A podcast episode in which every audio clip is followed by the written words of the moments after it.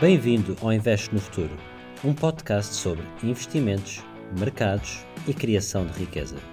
Eu sou o Daniel Pimentel, um investidor profissional, empreendedor, cidadão do mundo e apaixonado por aprender algo novo todos os dias. Aqui vou ajudar-te a seres mais abundante, mais informado e mais feliz.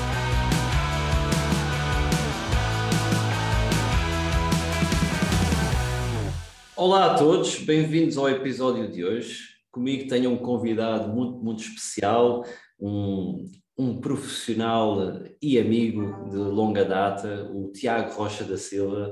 Olá, Tiago, bem-vindo ao, ao, episódio de hoje. Olá, Daniel, tudo bem? O, o Tiago é, é, um, é uma pessoa com quem nós estudamos uh, juntos na, na, na universidade e desde então ficámos com uma grande amizade. O Tiago começou a trabalhar em, portanto, começou a trabalhar em consultoria em Portugal, numa, numa consultora boutique chamada Leadership, uh, e depois uh, ele, ele foi trabalhar para outra consultora uh, internacional chamada Greenwich, onde trabalhou muito fora de, de, Portugal, na América Latina e noutros países, depois o Tiago vai complementar a, a, a descrição. Eh, depois desta experiência, o Tiago realmente tem ali um salto muito interessante para diretor de marketing de uma empresa de telecomunicações e está há uns anos uh, nesta posição em, a viver em Angola e, e depois, uh, insatisfeito, dá outro salto e, e, e, volta, e volta de novo à, à carreira de consultoria, voltou ao Dubai, onde, onde teve a trabalhar na, na Delta Partners e depois na, na Oliver Wyman, e depois de, de, muitos anos a trabalhar como consultor ao mais alto nível, eh, agora começou há talvez há, há, um ano a trabalhar como Chief Marketing Officer num, num operador de telecomunicações na Arábia Saudita, que é talvez o cargo mais importante eh, a nível de, de marketing, obviamente, e, e, e, então é aqui uma pessoa com uma experiência muito, muito interessante a nível de consultoria, a nível de, de, de crescimento e de liderar equipas e de, e de, de, experiência na área digital e de marketing. E, para além disso, o Tiago também é um, um investidor ávido porque ele foi um, foi, fez, eh, criou a sua própria startup uh, uh, comigo na, na área de, de, investimentos imobiliários e, portanto, isso é uma história que vamos abordar mais em detalhe. Mas o Tiago também tem muito esta presença na área imobiliária e, e é talvez dos investidores imobiliários que eu conheço que tem mais uh, intuição para, para, para a coisa. Portanto, Tiago, muito bem-vindo ao, ao, ao, ao, podcast. Espero ter feito jus à tua experiência, obviamente devo-me ter esquecido aqui de alguns detalhes, mas, mas então aproveitava para te perguntar como é que foi, eh, como é que foi esta tua começou a trabalhar em consultoria e depois quando tiveste a tua primeira experiência internacional, como é que o que é, como é que correu como é que correu esta experiência e em que modo é que isso foi importante para chegares onde chegaste hoje? Sem dúvida, olha, obrigado Daniel pelo convite em primeiro lugar. É sempre um prazer, uh, prim... apesar de tudo, é sempre um prazer falar contigo uh, e partilhar experiências contigo e ainda mais então poder participar no teu podcast. Portanto, uh, muito obrigado em primeiro lugar e em segundo lugar peço já desculpa por algum estrangeirismo que eu possa utilizar nas minhas explicações, já sabes que a malta que está fora há não sei quantos anos como nós, é sempre um pouco mais complicado às vezes arranjar a palavra certa. Sim, eu passo o mesmo, um, o mesmo problema. exato, exato. Um, olha, começando pelo que tu me perguntaste, um, eu acho que o, o bicho uh, internacional começou até durante a faculdade, né? porque eu fiz, uh, tive a oportunidade de fazer Erasmus em Amsterdão e acho que até se calhar eu fui uma das razões que te lançou também o bichinho para depois tu foste lá parar um, mas sem dúvida foi a partir daí que eu comecei a pensar que pá, trabalhar para mim não tem fronteiras, é onde, onde eu me sentir mais, uh, mais motivado, mais, uh, com mais potencial para crescer, porque eu efetivamente tinha um desejo muito grande de poder trabalhar com pessoas diferentes, de crescer rapidamente, de aprender muito rapidamente. E por isso, pá, Amsterdão foi essencial para essa primeira uh, para, essa, para criar esse, esse bicho na minha cabeça que eu tinha que a começar a sair de, de, da minha zona de conforto rapidamente. Mas como tu disseste, comecei a trabalhar em consultoria e acho que foi uma decisão muito acertada começar a trabalhar em consultoria numa, numa, numa boutique firm porque dá-te a oportunidade de fazer coisas diferentes rapidamente do que se calhar numa, numa consultora muito grande, que é muito mais estruturada, muito mais uh, regularizada, tem menos, uh, dá-te menos oportunidade de ser criativo. E portanto eu decidi ir para a leadership na altura, uh, foi uma decisão muito boa, comecei a trabalhar principalmente em oil and gas, nada a ver com o que eu faço hoje, com alguns projetos em setor público ou até ferrovia, e depois fiz dois projetos em áreas de telecomunicações e disse, pá, não, telecomunicações é aquilo que eu quero, tenho que sair daqui e especializar-me nisso. E então surgiu uma, uma oportunidade na, na Greenwich Consulting, que era uma empresa em Paris, que só fazia trabalho para a área de tecnologia, telecomunicações, digital, internet, um, e que conjugava com a minha ambição de trabalhar fora, e porque eu efetivamente nunca fiz um projeto em Portugal, sinceramente, a partir dessa altura. Portanto, a partir daí comecei a viajar uh, para um pouco para todo lado. Comecei no Irão, acho que quando eu disse aos meus pais que ia para o Irão, eles quase tiveram um ataque coração. Uh, mas pronto, passei lá um ano, depois fui para, para a América Latina, Estados Unidos, uh, Espanha também, até ir parar, parar a África. E essa história de como é que eu fui parar a África foi, foi interessante porque um, eu, eu era para ficar nos Estados Unidos a trabalhar, porque na altura tínhamos um projeto muito grande com a Telefónica, a Mastercard e, um, e eles estavam a gostar bastante do meu trabalho e queriam que eu ficasse a trabalhar para eles diretamente. Só que na altura até uh, não consegui mudar-me para lá porque uh, rejeitaram o meu visto, porque eu tinha estado um ano no Irão, não é? Na altura as coisas não estavam muito famosas entre os Estados Unidos e Irão. Hoje ainda não estão também, uh, mas pronto. E então, é pá, fiquei chateado com os gajos não terem aceitado e, e, falei com, com, o partner na altura e disse, pá, eu acho que fiz um novo desafio e tu tens aí a oportunidade em Angola, então bora lá. E pronto, e mudei para Angola. Primeiro naquele esquema de vai não vai cada semana, mas depois decidi que pá, Angola é muito interessante porque é um país que estava a crescer muito, também tinha muitos portugueses. Eu acho que na altura até tinha mais amigos em, em Angola a viver ou a trabalhar do que, do que quase em Portugal. Acho que metade, mais de metade das pessoas que eu conhecia estavam a trabalhar lá. Portanto, foi na altura das chamadas vacas gordas em, em Angola, em que tudo estava a crescer muito rápido, né? porque o preço do petróleo estava altíssimo, na ronda dos, dos 100 dólares, que quase o dobro do que está, hoje já não, mas do que estava há uns meses atrás. E, portanto, as coisas uh, estavam a correr bem e havia muitas oportunidades lá. Eu tive dois anos como consultor, mas depois mudei-me para, para a operação, como tu disseste, né? estava a trabalhar para, para esse operador e, e na altura até estava a tentar uh, vender mais projetos ao CEO na altura, um português, grande amigo meu hoje, e ele disse, pá, não, mas não me tentes vender projetos, tu vais a trabalhar comigo. E pronto, e assim foi. Yeah, e, e, antes de eu te fazer mais algumas perguntas sobre essa, essa, esse salto para, para a parte mais operacional, que é, que é um salto muito importante, eu, as memórias que eu tenho é sempre de, de, de tu a trabalhares uh, na América Latina num, num modelo de work hard, play harder, e, e, portanto conta, conta lá como é que foi esta experiência na América Latina e como é que é trabalhar uh, portanto, nesta, nesta área do globo e, e o que é que tu achas da região, como é que foi a tua experiência por lá?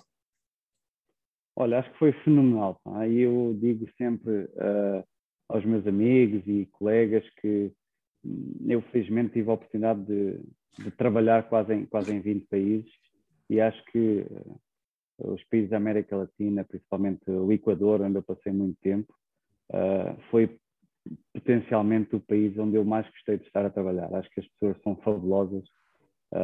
há imensas oportunidades de desenvolvimento, tal como em África também gostei muito, mas as pessoas são fabulosas, eh, há imensas oportunidades de crescimento e desenvolvimento, os países são lindíssimos para quem quer explorar e para quem quer um, até viver por lá.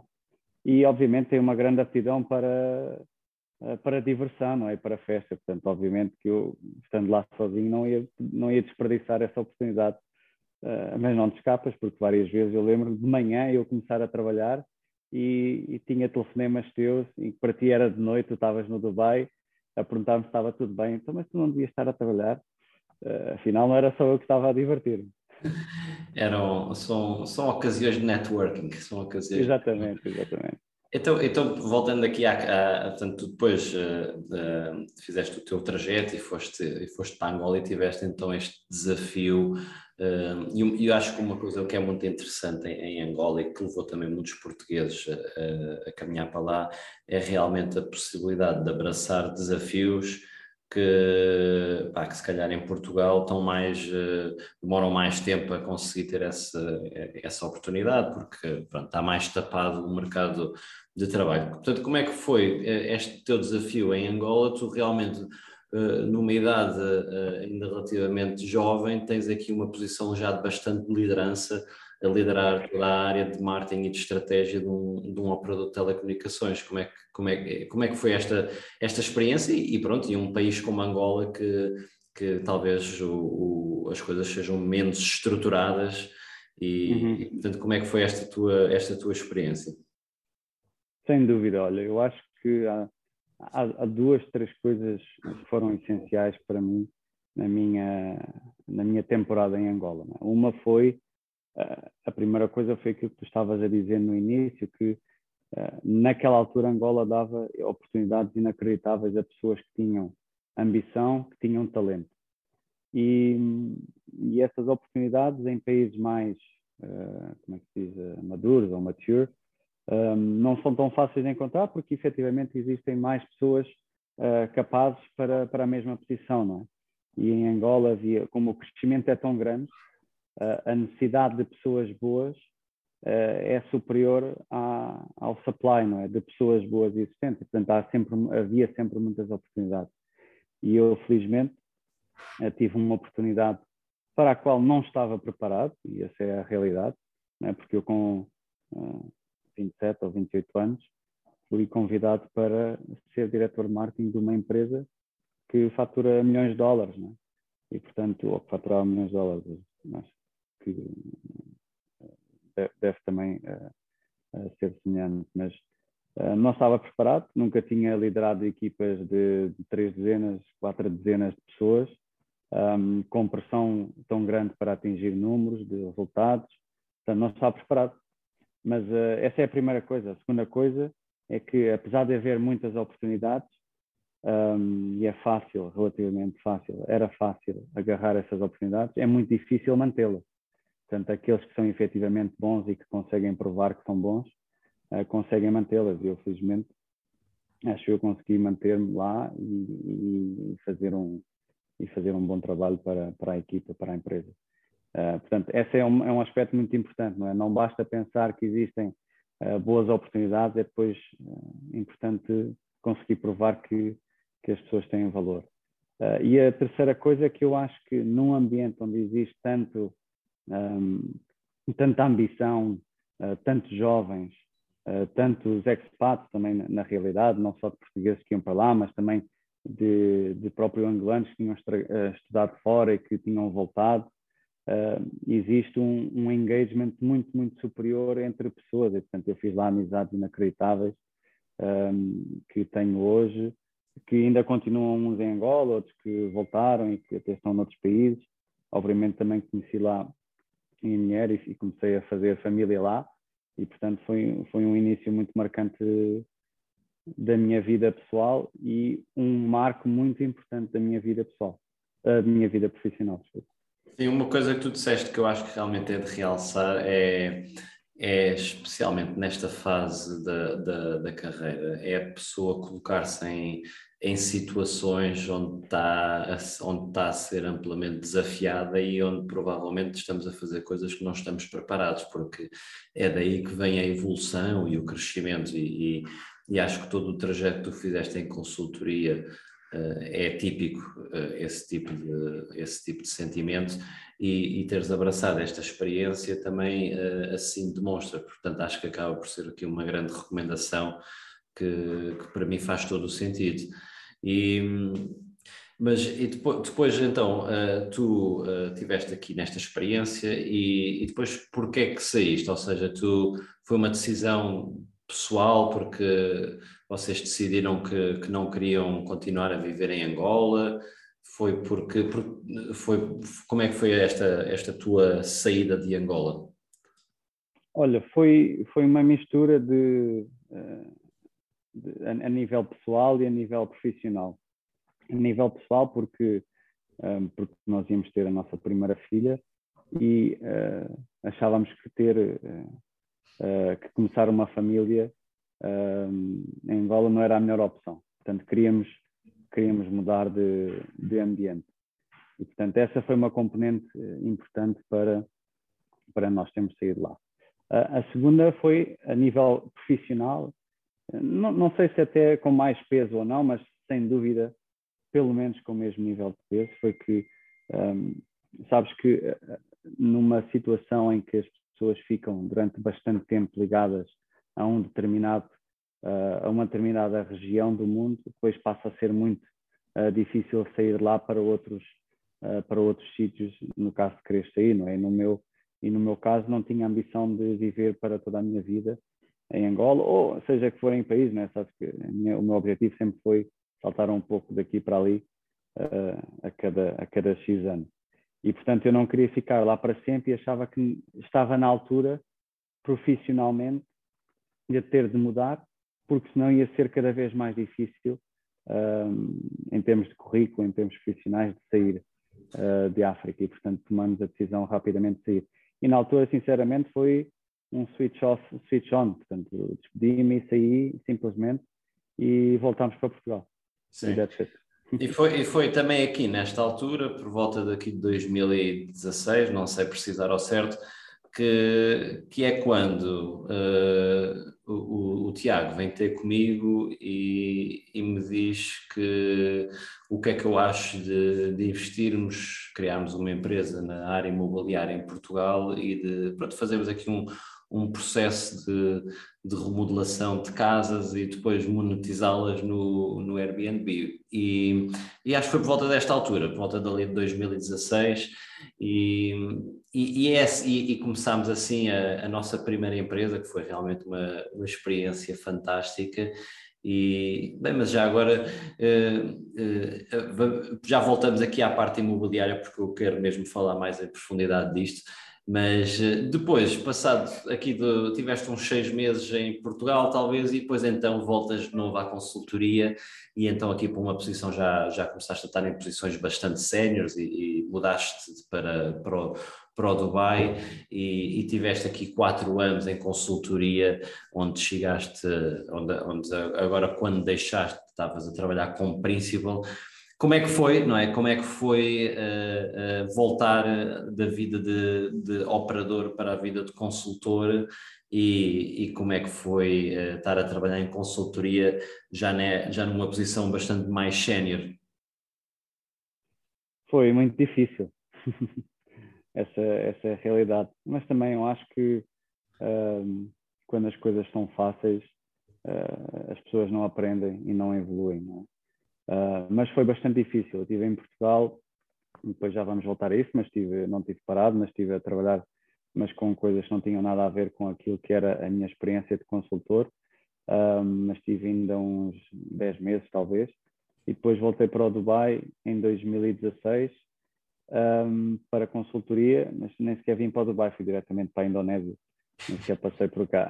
estive lá não sei quantos meses, talvez até o final do ano a trabalhar. Foi bastante difícil porque, um, bom, porque o trabalho de consultoria estratégica em si é difícil, uh, claro que tem os seus picos e eu tive azar, azar ou sorte que esse primeiro projeto que eu tive foi um projeto muito difícil, talvez o mais difícil em toda a minha vida, em termos de consultoria, em termos de working hours, foi, foi, muito, foi muito challenging. Uhum. Um, muitas diretas, muitas, muitos fins de semana seguidos, Uh, portanto, foi difícil, porque era um cliente novo, era muito, era muito complicado o mercado lá, telecomunicações na Indonésia é, um, é uma selva.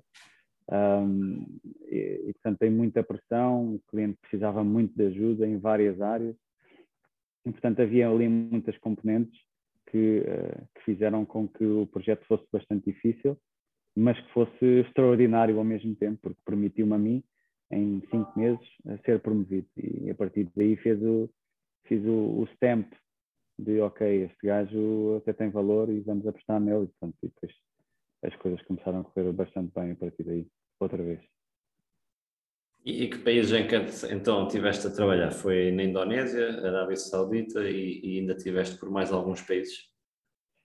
Epá, eu desde que voltei para o Médio Oriente tive, tive em Singapura e Indonésia, uh, em termos de Ásia, depois tive Kuwait, Oman, uh, claro baseado no Dubai, mas Kuwait, Oman, um, Arábia Saudita, como é óbvio também. Portanto, realmente tiveste aqui novamente uma experiência internacional muito, muito rica. E, e, e, como, é que, como é que vai mudando a vida de consultor à medida que vais de associado para manager, para depois eh, agora, quando antes de sair tiveste um bom tempo como principal, quais é que são as principais mudanças que, que foste tendo? Olha, eu, como, como costumo dizer e, e como costumava dizer aos meus colegas em, em, consultoria, eu acho que a posição mais difícil e, e e a mais importante em consultoria é a posição de manager. Podes te chamar junior manager, manager 2 ou senior manager, mas na realidade a responsabilidade é quase a mesma e a importância do papel também é, é quase o mesmo. E acho que é o papel mais importante porque é aquela é a cabeça do projeto, é aquele que faz a máquina andar, é aquele que interage mais com o cliente, é aquele que tem de pensar o what's next, qual é que é a análise que tem que ser feita, eh, como é que podemos explicar isto da melhor forma uh, ao cliente e, portanto, é, é, realmente uma posição muito importante. Eu tive uh, essa posição durante, durante alguns anos. Tiago, e... desculpa interromper, mas e estás ensanduichado entre, entre o, o, sócio, a equipa e o cliente, não é? Portanto, é, é realmente a, está mesmo ali no, no meio de tudo. Sem dúvida. Portanto, tens que gerir diferentes personalidades com diferentes objetivos, não é? Tens de gerir uma equipa de alguns completamente júniores, outros um pouco menos, mas que têm, se calhar, algum lack of skills e que tens que pô-los a fazer as coisas que, uh, que ao mesmo tempo que eles podem entregar mais rapidamente, uh, que têm um pouco de componente de aprendizagem, porque na realidade depois também tens que os desenvolver, mas tem ali uma pressão de tempo, portanto também não podes passar o tempo todo a explicar coisas. Depois tens que gerir partners que, obviamente, querem entregar as coisas uh, on time, que é para não uh, gerar demasiado custo para o projeto e querem gerar uma continuidade do projeto, que é para poderem fazer mais revenue. E depois tens o cliente que quer resultados e quer ver coisas novas e diferentes e não quer mais do, do mesmo. Business as usual não serve para ele, senão não paga ali 3 mil ou 5 mil dólares por dia por pessoa, porque é isso que eles pagam. Não é? Portanto, consultoria estratégica é assim cara e, portanto, tem que gerir várias personalidades com vários objetivos diferentes. Por isso é que eu digo que é a posição mais, mais importante. O, o role de principal é, é um role também muito importante que muitas vezes veste ali a t-shirt de partner e, e isso aconteceu-me durante algum tempo no, nos, no, nos meses, no fim, quando eu estava na Oliver Wyman, em que não tinha um partner já alocado ao projeto, em que eu fazia uh, o role de principal e depois até tinha um role de principal slash um pouco partner, pelo menos é isso que eu gosto de pensar na minha cabeça, e que tinha managers na equipa e portanto, tinha que gerir o relacionamento com o cliente, pensar um pouco também o futuro do, do projeto e, do, e dos deliverables, gerir managers que gerem equipas uh, e depois gerir partner que também quer ser uh, updated com o que é que está a acontecer, o que é que vai acontecer. É? Mas é, é muito interessante o Gold Principle, porque tem uma componente comercial que eu adoro, uh, de continuidade do relacionamento, de, de vender mais, de vender coisas novas, eu gosto muito dessa, dessa componente também. E, e, o, que é, o que é muito interessante na, na carreira de consultor é que realmente tu estás a trabalhar numa indústria de problem solving, como se diz em português, em re, resolução de problemas, mas pronto, estás numa indústria de problem solving e isto é, é, significa que realmente diariamente é, estás a ser constantemente desafiado a aprender novas coisas, a, a arranjar novas coisas, a, a inovar e, e, acho que especialmente quando chegas ao, a, este, esta área, de, a este nível de manager e depois de principal, é quando acabas por ter que estar muito desafiado na, a fazer problem solving, porque se calhar numa, numa parte mais júnior acabas por executar na direção que te dão e aqui és tu que já estás a, a, a, a decidir em larga escala a direção de, pronto, dos projetos e de, e de, e que solução é que vão dar ao problema que o cliente vos apresentou. E, Portanto, é. E portanto, tu, tu realmente estás aqui numa, numa altura-chave onde continuas em consultoria e passado de uns meses uh, uh, vai-te aparecer, uh, não tenho dúvidas eu, da, da, da oportunidade de sócio, mas aparece aqui uma oportunidade de, de, liderar toda a área de marketing, toda a área digital de uma empresa e, e foste convidado para ir trabalhar como Chief Marketing Officer, que, que é uma experiência inacreditável. E, e, e, portanto, como é, como é que foi esta transição? Como é que está a ser essa experiência? Foi talvez uma das decisões mais difíceis em toda a minha vida. Não é assim tão, tão longa, mas foi uma decisão bastante difícil. Um, por um lado, pelo que tu disseste, né, porque eu acho que tinha uh, todas as condições para, não sei quando, mas, uh, mas um dia, uh, em breve, conseguir dar o salto para sócio na Oliver Lyman. Um, mas também porque fazer esta mudança implicava estar um, um bocado de mais tempo uh, na Arábia Saudita, né? como tu sabes, eu tenho uh, a minha família e melhores amigos no Dubai. Um, e, e, portanto, não foi uma decisão muito, muito fácil, mas a nível profissional havia ali uma ou duas coisas que, que eu queria muito fazer. E, e eu, em toda, em toda a minha carreira, em toda a minha vida, tomei normalmente as decisões profissionais por causa de duas coisas. Uma por causa de pessoas que eu quero seguir e vou seguir estas pessoas se eu acreditar nelas. E a outra por causa de um projeto ou de uma coisa em específico que eu queria fazer, uh, não por causa da marca A da empresa ou do, do brand B. Um, e havia efetivamente um projeto muito grande, uma transformação digital muito grande desta empresa para a qual eu estou, eh, na qual eu estou, que eu queria fazer e sabia que se eu eh, viesse um, uh, e aceitasse este, este rolo, ia ter a oportunidade de liderar esse projeto, né? porque nós temos, uh, estamos em, em, processo de completa, com, complete digital transformation, estamos a, a, a, substituir todos os sistemas da empresa, todos os processos, todo, toda a forma de trabalhar, todo, todos os produtos uh, em, em, termos de consumer e de B2B, mas pronto, eu lidero a parte de consumer, e isso era uma coisa que eu queria muito fazer, porque é quase como construir uma empresa do zero. E é o que, como eu digo a toda a gente, é o once in a lifetime opportunity, não é? Se calhar eh, vou poder voltar à consultoria se eu quiser um dia e se calhar até ser partner, mas ter esta oportunidade para fazer isto uh, era muito pouco provável que eu, que eu a viesse a ter. E, portanto, queria muito fazer isto. E por isso é que eu aqui estou, principalmente por causa disso. Muito bem. E como é que está a ser a experiência de. Pronto, é, agora és uh, o, o, responsável uh, máximo na, na, área de marketing. Tá, estás, tá, tá, tens agora, para além de, da direção de estratégica, tens toda a teu cargo, toda, toda, toda, todas as responsabilidades de criação de uma organização funcional, de, de, de liderança, de, de gestão de pessoas. E, e portanto, como é, que está, como é que está a ser esta experiência? Está a ser uh, fabulosa a nível profissional, está muito interessante. Não é? Esta é uma empresa uh, muito grande, é uma empresa que fatura 2 bilhões de dólares por ano, uh, apesar de não ser market leader no país, mas é uma empresa bastante grande, com 1.400, 1.500 pessoas. Eu tenho no, no meu departamento 200 e muitas pessoas, mais uh, uns 400 em outsourcing, né? porque eu também tenho call center comigo.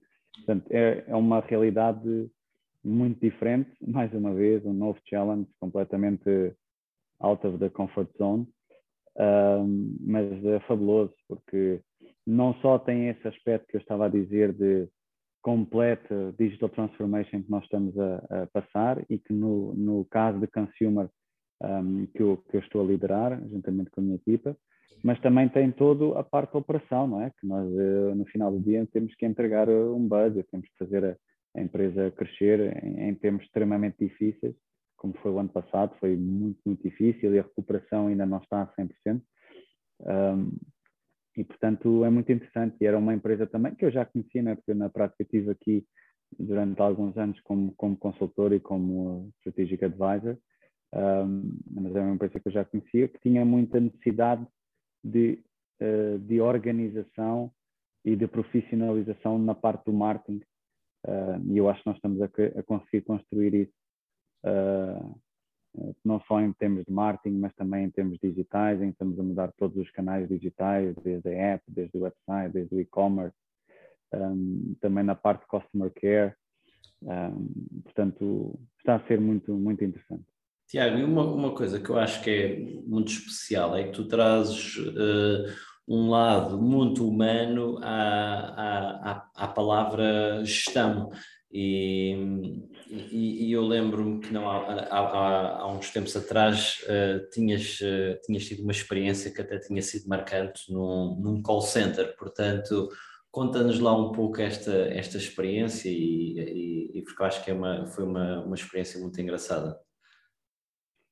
É, é, verdade, é verdade, tens razão. Isso até foi uma coisa que eu partilhei contigo, com outros eh, amigos, mas um, quer dizer, nós aqui na, eh, na Zen, que é a empresa para a qual eu trabalho, nós temos dois grandes, eh, na prática, três, três edifícios, é? três, três offices de trabalho. Portanto, o HQ, que é, que é onde eu estou a maior parte do meu tempo, depois temos a parte que se chama o NOC, que é o Centro de Operações de Tecnologia, um, e depois temos o, o edifício do call center, que também faz parte da minha equipa, mas que é noutra zona. E eu comecei a ir lá porque pá, não fazia muito sentido eu nunca estar perto, principalmente, obviamente, depois de, das pessoas voltarem para o trabalho, depois do work from home, é? depois de voltarem para o office, eh, não me fazia muito sentido estar só com a equipa que está no HQ e nunca estar com a equipa que está no, uh, no edifício do call center e comecei a ir para lá uh, uma vez por semana, pelo menos, para tentar estar com eles no weekly meeting que se faz e, e, e outro tipo de atividades. E, e, foi muito interessante na primeira ou na segunda vez que, que fui lá, várias pessoas, desde nível bastante sénior, de diretor, até o mais júnior que trabalha no call center, um, terem vindo ter, ter comigo uh, agradecer eu, eu ter ido lá, porque nunca ninguém ia lá, de, do top management da empresa e passar tempo com eles e ouvi-los, quais é são os problemas ou as ideias que eles têm para, para as coisas melhorarem. E, pá, e a partir daí tive a certeza que a ideia de ir, de ir lá uma vez por semana era a ideia acertada, porque efetivamente as pessoas precisam é de eh, precisam de estar próximas delas. Eu acho que é um dos problemas do work from home, eh, mas as pessoas precisam de proximidade e precisam de, de quem as ouça. E há muitas ideias boas que vêm de pessoas que, se calhar, nós nunca ouvimos falar delas, né? porque são demasiado júniores. E, portanto, é muito importante manter a porta aberta. Sim, é muito inspirador porque as organizações são pessoas e teres trazido esse lado humano, e especialmente num, numa cultura como a Arábia Saudita, não sei se será assim tão comum haver um, uma pessoa, um líder uh, C-level, uh, ter esta proximidade com a malta de base. Portanto, bem, eu achei muito inspirador e muitos parabéns. E, mas eu queria te fazer agora uma pergunta, eh, e, e aqui também a pensar na, na, malta mais jovem, porque realmente muito, há muitas pessoas que começam na, numa carreira de consultora, consultoria. Pá, mas chegar a Chief Marketing Officer é muito, muito raro. Portanto, o que é que, o que, é que foi o teu segredo? O que é que achas que, que o que é que seria a recomendação que tu darias uh, uh, uh, a, um, a um jovem que, que te pedisse uma recomendação? Porque realmente é, é espantoso aqui o, o, teu trajeto e o que é que tu achas que foi chave neste, neste caminho? Um, gostava que essa que a resposta a essa pergunta fosse muito simples, mas, uh, mas acho que não é. Mas acho que, ah, mas acho que a resposta ideal é o resultado de um conjunto de, de diferentes fatores. Uh, Deixa-me tentar uh, estruturá-los como um bom consultor. Um, sem dúvida nenhuma, hard worker. Não conheço ninguém que não seja esforçado e que não seja dedicado e que não dê tudo o que tenha, que tenha tido sucesso, a não ser que uh, já, a não ser que o herdasse. Mesmo assim, para o manter, não acho que seja fácil sem ser um hard worker. Tem que se trabalhar muito. Não estou a dizer que seja só uh, em número de horas, tem que ser obviamente em qualidade, mas é preciso muita dedicação, muitas horas, uh, muito esforço, sem dúvida nenhuma. Um, sem isso, eu acho que esse é um, o que eu costumo dizer um hygiene factor. Sem isso, uh, não, uh, não há resultados. Número dois, é preciso, uh, é preciso um pouco de sorte também, porque na realidade existem em 1500 trabalhadores, existe um CMO. Se já existir um CMO e se ele estiver a fazer um bom trabalho, provavelmente não vai ser substituído e, portanto, é preciso também haver essa oportunidade, essa sorte de estar no lugar, lugar certo, à hora certa, de, para, para estar uh, não, disposto uh, uh, a ser presenteado com essa oportunidade, é um, é, um, fator também importante. Portanto, ter um pouco de sorte também é importante. Depois, acho que o tipo de como é que se diz, de professional route que as pessoas escolhem uh, também é muito importante, não é? Porque as pessoas podem ter tomar uma decisão de não, eu quero ter, uh, quero ficar na minha zona de conforto, quero trabalhar sempre aqui na minha cidade e olha, se acontecer alguma coisa boa acontece. Um, é muito mais difícil do que uma, uma outra pessoa que esteja disponível de uh, mudar de indústria, mudar de país, uh, e de atacar a oportunidade agressivamente e de dar tudo o que for possível, seja onde for, seja para que empresa for. Né? São duas mentalidades totalmente diferentes. Né? A pessoa que está na zona de conforto provavelmente nunca vai sair lá. A outra pessoa que está disposta a fazer whatever it takes para, para dar o salto é muito mais provável que a sorte venha a ter com ela. Portanto, essas três uh, componentes acho que são muito importantes. A outra componente e a última eu acho que é conseguir uh, ter uma envolvência, porque eu acho que é muito importante, ter uma envolvência não só familiar, e acho que principalmente em termos de, de, dos familiares mais próximos, seja dos pais, seja de quem tem mulher e filhos, que deem o conforto e a, a como é que se diz, a, o à vontade de sim, ataca uh, as oportunidades e, e ser ambicioso e cresce uh, para poderes atingir o teu maior potencial, esse, essa envolvente e dos próprios amigos que te uh, motivam e que te picam para ser melhor, eu acho que também é muito importante. É? Pela pessoa que não tem esse incentivo das pessoas importantes que o rodeiam, uh, também não tem uh, aquela componente de sorte. Sim, nada, nada seria possível sem uma família que também apoia, não é? E acho que isso é, é chave uma vida equilibrada. E, e se calhar há mais um ponto que tu mencionaste, não agora, mas mencionaste há, há um pouco antes na conversa, uh, que é uh, encontrar as pessoas que tu queres seguir, não é? Porque tu, tu mencionaste isso a dada altura, que tu segues, também seguias pessoas que admiravas e que, e, e, portanto, eu acho que a, a, a lição daí é, é encontrar os teus mentores, ver quem é que são as pessoas que te podem ajudar a crescer, que te vão ajudar a desafiar e, epá, e, e seguir estas pessoas. E, e, acho que no teu caso isso aconteceu várias vezes, no, no meu caso também aconteceu várias vezes. E, e quando se cria esta relação de confiança com uma pessoa que, que nos inspira e que é uma pessoa boa, uh, acaba por ser uma, uma forma muito rápida também para crescer, porque depois vamos ser expostos a, a oportunidades que, que de outra via não, uh, não teríamos, tão, pelo menos tão cedo. E, Sem dúvida. Sim, e pronto, então fantástico. E, então agora se calhar colocando aqui o nosso chapéu agora um pouco mais de, de investidor, uh, tu, tu, para além de, de, desta pessoa que fez todo este trajeto de, de consultoria e agora como Chief Marketing Officer, tu também tens um, um, um, investidor dentro de ti, porque eu conheço, para além da área imobiliária, também investes na uh, o teu portfólio pessoal, mas já lá vamos chegar. Mas aquilo que eu queria aproveitar é, é, é tu, tendo em conta a tua experiência como, como uma pessoa que trabalha muito na área de telecomunicações, nesta área digital, eh, eu queria te perguntar como é que tu vês o futuro de, de, da área de telco e o que é que tu achas de, de quais é são as grandes tendências e, e, se é uma área que tu como investidor uh, te atrai ou não. Uh, ah, futurismo é muito difícil, mas de qualquer forma é um pouco do meu trabalho, tentar pensar o que é que, o que, é, que é o amanhã, porque porque é efetivamente isso que vai fazer a diferença. Olha, o que é que eu acho um pouco a nível global em termos de telecomunicações? Eu acho que um, eu acho que as empresas de telecomunicações vão chegar a um dia qualquer, não sei exatamente quando, mas vão ter que tomar algumas decisões muito importantes.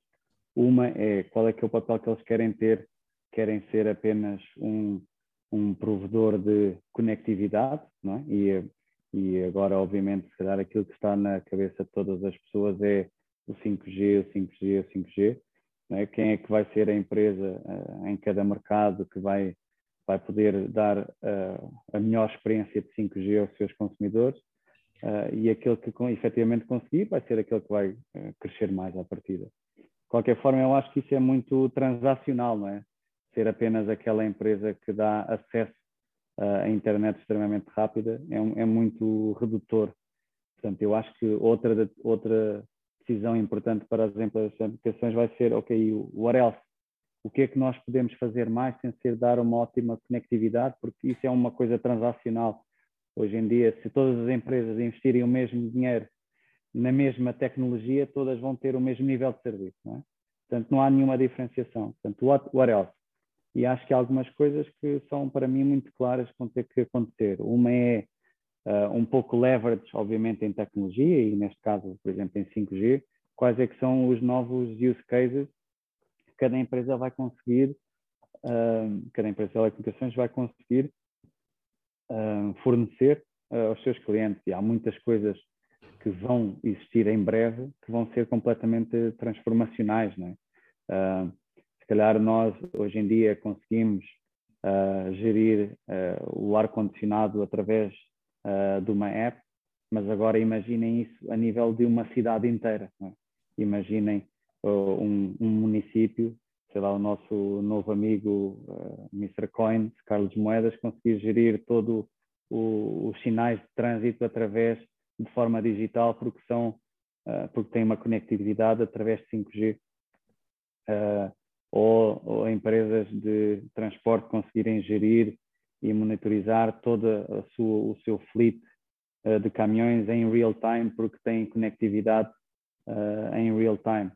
Um, e quem diz isto são apenas dois exemplos. Imagina todas as, as fábricas que conseguem medir ao segundo, ao milésimo de segundo, se existe desperdício na linha de montagem ou não, porque são todas conectividadas a um centro de operações por causa, por exemplo, do 5G e so on so forth. Quer dizer, o 5G vai permitir um conjunto de novos use cases que são impensáveis até hoje, porque são muito caros por causa de fibra ou são completamente impossíveis porque o 3G ou 2G ou 4G não o permitem. Um, e, e, pronto, e há muitas outras áreas onde vai ser transformacional, energia, saúde, portanto vai ser espetacular. E as empresas de aplicações têm que conseguir agarrar essa oportunidade um, seja através de parcerias com empresas de software, seja através de parcerias com empresas de hardware, um, porque as empresas de aplicações têm uma coisa única, que é o relacionamento com esses clientes, porque já têm o relacionamento da parte de conectividade. Não? É? Portanto, essa componente vai ser muito importante. As empresas conseguirem trabalhar esses use cases eh, vão, vão, vão conseguir ser sustentáveis. Outra componente mais, isto é mais, se calhar, a parte mais de government, mais B2B. Parte mais consumer, eu acho que um, o futuro passa por, um, por conteúdo. É? Hoje em dia as pessoas uh, ninguém usa uh, internet. Todos usam o Instagram, todos usam o Snapchat, todos usam o WhatsApp, mas ninguém usa a internet. Portanto, a empresa de telecomunicações que dá a internet não é o fator de decisão para quem uh, quer escolher uh, o conteúdo A, B ou C. O conteúdo é o fator de decisão. Portanto, as empresas de telecomunicações vão ter que se juntar a quem faz o conteúdo essencial, seja esse conteúdo uma rede social, seja o conteúdo um, um Netflix, um, um Spotify, o, que quer que seja, um cloud gaming provider, seja o que for, vai ter que se juntar ou vai ter que gerar esse conteúdo para gerar o interesse das pessoas. Um, portanto, esta decisão acho que é muito importante. É? A empresa que vai deixar ou, ou, aposta apenas em conectividade, e então é muito transacional, mas que também tem o seu potencial, obviamente, um, e que se calhar tu aí até sabes mais do que eu por causa da parte de, de investment, não é? Uh, mas a empresa que quer efetivamente ser diferente em termos de consumer, em termos de government, em termos de B2B, vai ter que trabalhar em use cases e em conteúdo. E, mas uh, achas que já, já, já se começou a encontrar a fórmula ou ainda estamos aqui numa fase bastante exploratória? Porque realmente temos visto diferentes operadores uh, tomarem diferentes decisões e acho que se calhar o mais icónico talvez seja a AT&T nos Estados Unidos que compraram a Warner por 85 bilhões, portanto isso é, acaba por ser o, talvez o, o, o exemplo mais óbvio de, de, um, de, uma empresa de telecomunicações que fez uma mudança bastante grande na, na estratégia de, de, conteúdo, mas já ainda estamos numa fase muito exploratória ou já começa a existir eh, um, um game plan, um game book que as empresas começam a adotar? Um, eu acho que ainda estamos muito longe. Porque, porque que eu acho que estamos muito longe? Porque eu acho que as empresas de comunicações são empresas tradicionalmente muito lentas, não é? São, são muito grandes, são, são normalmente bastante burocráticas, pouco digitais, pouco próximas das pessoas, não é? Quer dizer, nós, nós gostamos muito de dizer que as empresas de comunicações têm contato direto com o cliente, porque efetivamente usas um telefone e usas o meu serviço de telecomunicações, mas, mas sabemos muito pouco sobre ti, muito menos do que sabe um Facebook, do que sabe um Google. É? Essas são as entidades que estão próximas do cliente e que sabem muito sobre ti. Portanto, eu acho que as empresas de comunicações estão muito longe disso. Esse caso da AT&T comprou a, a Warner Bros., se calhar eles estão arrependidos do que fizeram. Não que a decisão tenha sido errada, mas que eu acho que se calhar eles não sabem agora o que fazer com isso. É? E acho que se calhar uma prova é eles compraram, eles fizeram esse deal que é se calhar há três anos, e ainda não vi, ainda não vi nada que tenha resultado disso. Uh, de qualquer forma, eu acho que há já algumas empresas de telecomunicações que estão a tomar passos importantes neste nível de parceria. Não é? Uh, há, há, muitas entidades já, há muitas empresas, uh, big telcos, que começaram a pensar já em criar, por exemplo, um digital arm, que são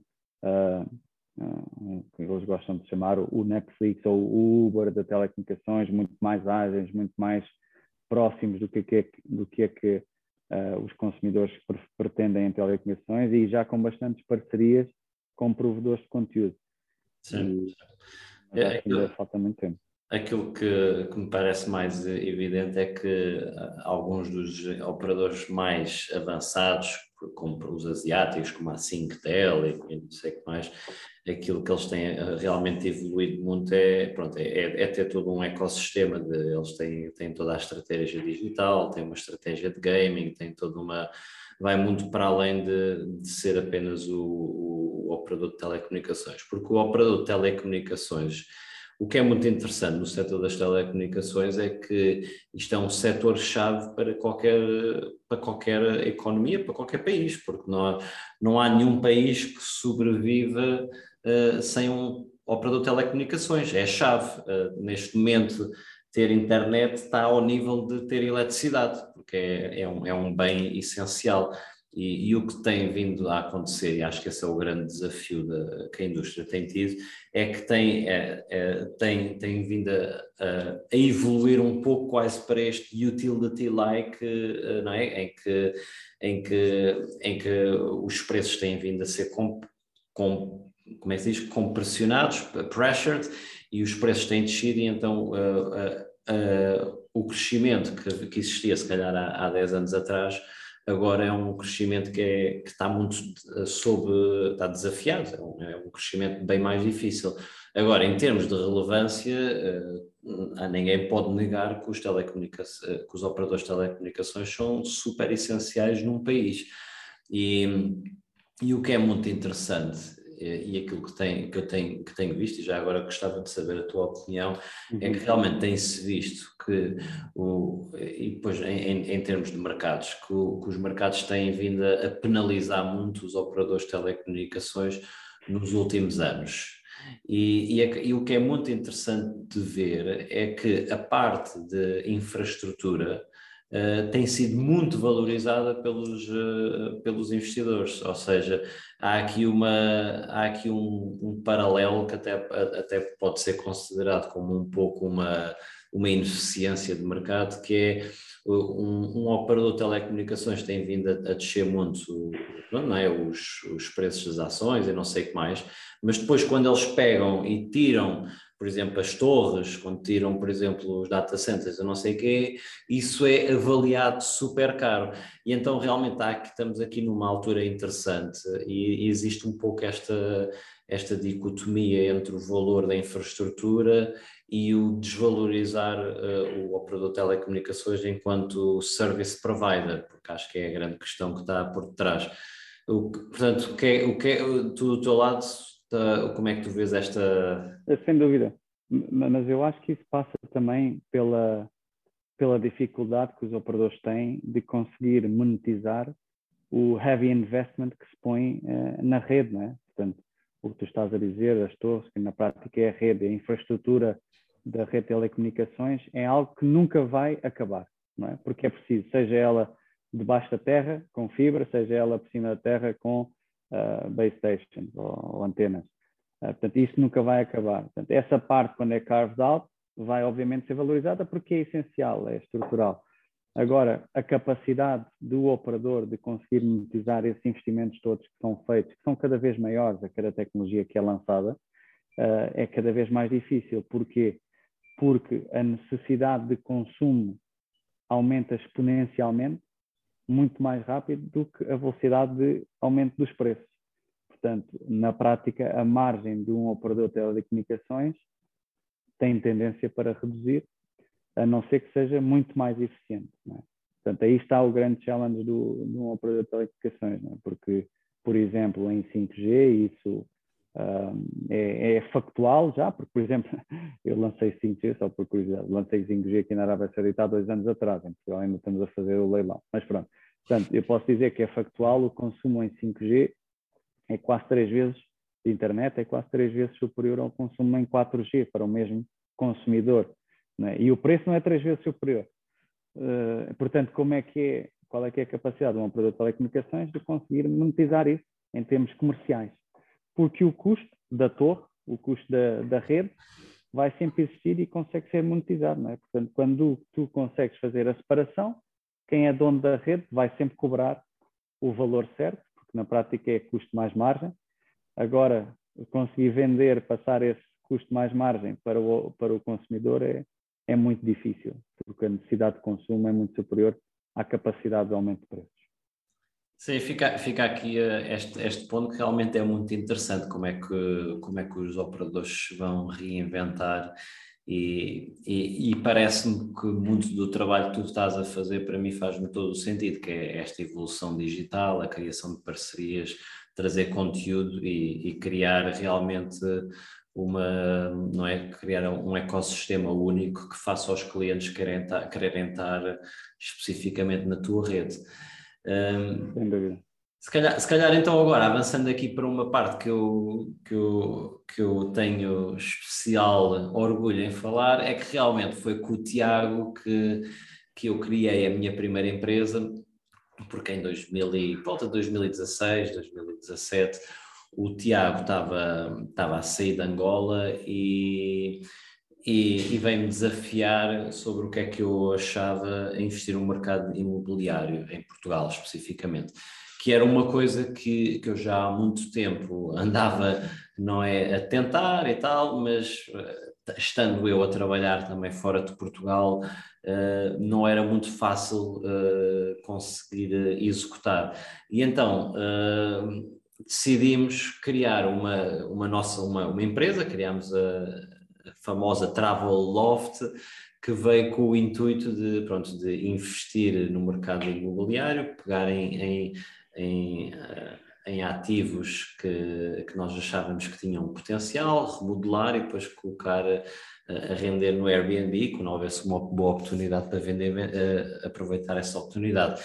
Mas então, Tiago, epá, eu gostava era que tu contasses como é que foi esta experiência para ti e, e como é que foi criar aqui a, a não é, esta investment house que, uhum. que, que nós criámos em 2016 e que, uh, se calhar, faz, para, para fazer um spoiler alert, que depois viemos a vender uh, não há muito tempo atrás, já em 2021, e, e portanto.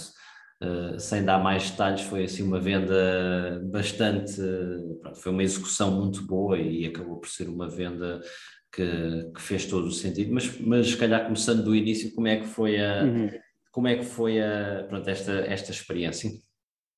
Sem dúvida, olha, acho que foi um bocado um pouco de sorte, é como eu estava a dizer há pouco. É, é, é, preciso é preciso ter sorte para criar a oportunidade certa, no momento certo, com as pessoas certas. Uh, portanto, todas as estrelas alinharam uh, naquela altura para as coisas correrem bem. Eu saí de Angola, foi em 2015, Uh, na altura, uh, decidi, portanto, despedi-me completamente. Comecei a trabalhar para um family office, portanto, tinha algum, uh, algum tempo, porque na prática estava entre Londres, Paris e Portugal, e ia rodando tipo uma semana em cada lado, portanto, tinha algum tempo em Portugal, digamos assim, e queria muito começar a investir em imobiliário, porque. Um, porque era uma coisa que eu sempre gostei, apesar de nunca o ter feito antes, achava muito interessante porque era um, é um ativo que eu não percebia muito bem porquê, que tá, aumentava sempre de preço e não via mais nenhum ativo aumentar de preço, quer dizer, um, um carro desvaloriza, qualquer coisa desvaloriza e achava imensa piada, pá, se um ativo valoriza, então se eu comprar hoje, vendo amanhã, vou ganhar dinheiro. Portanto, sempre quis muito aprender mais e começar a investir nessa área,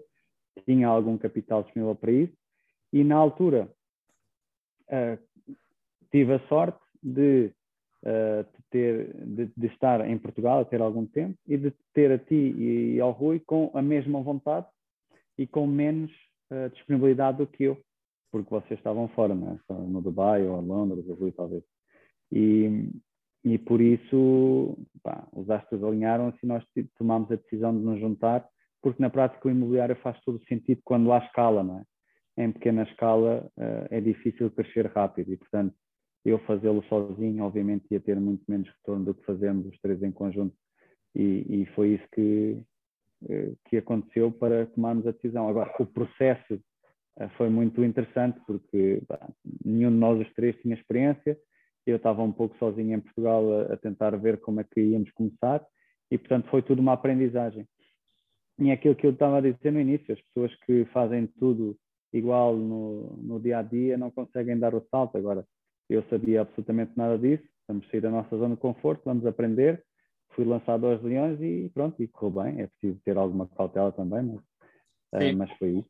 O, o, que foi, o que, nós, o que fez, fez todo o sentido foi nós realmente, obviamente, tínhamos uma, uma relação de entendimento muito forte e então é, éramos, éramos três pessoas e, e, e decidimos, fazia todo o sentido fazer isto em conjunto porque porque, epá, porque existem muitas sinergias, não é? Porque uh, não é? Uh, depois temos, podemos otimizar toda a parte de, de remodelação, toda a parte de manutenção, toda a parte de exploração, toda a parte legal, de contabilidade e não sei o quê, isso é tudo custos que, que, que eram divididos e, e, então, para além de existir um entendimento forte entre os três, uma, uma vontade entre os três, também fazia todo o sentido do ponto de vista de negócio termos mais escala e, e acabou por ser um processo muito, muito interessante. Eu lembro perfeitamente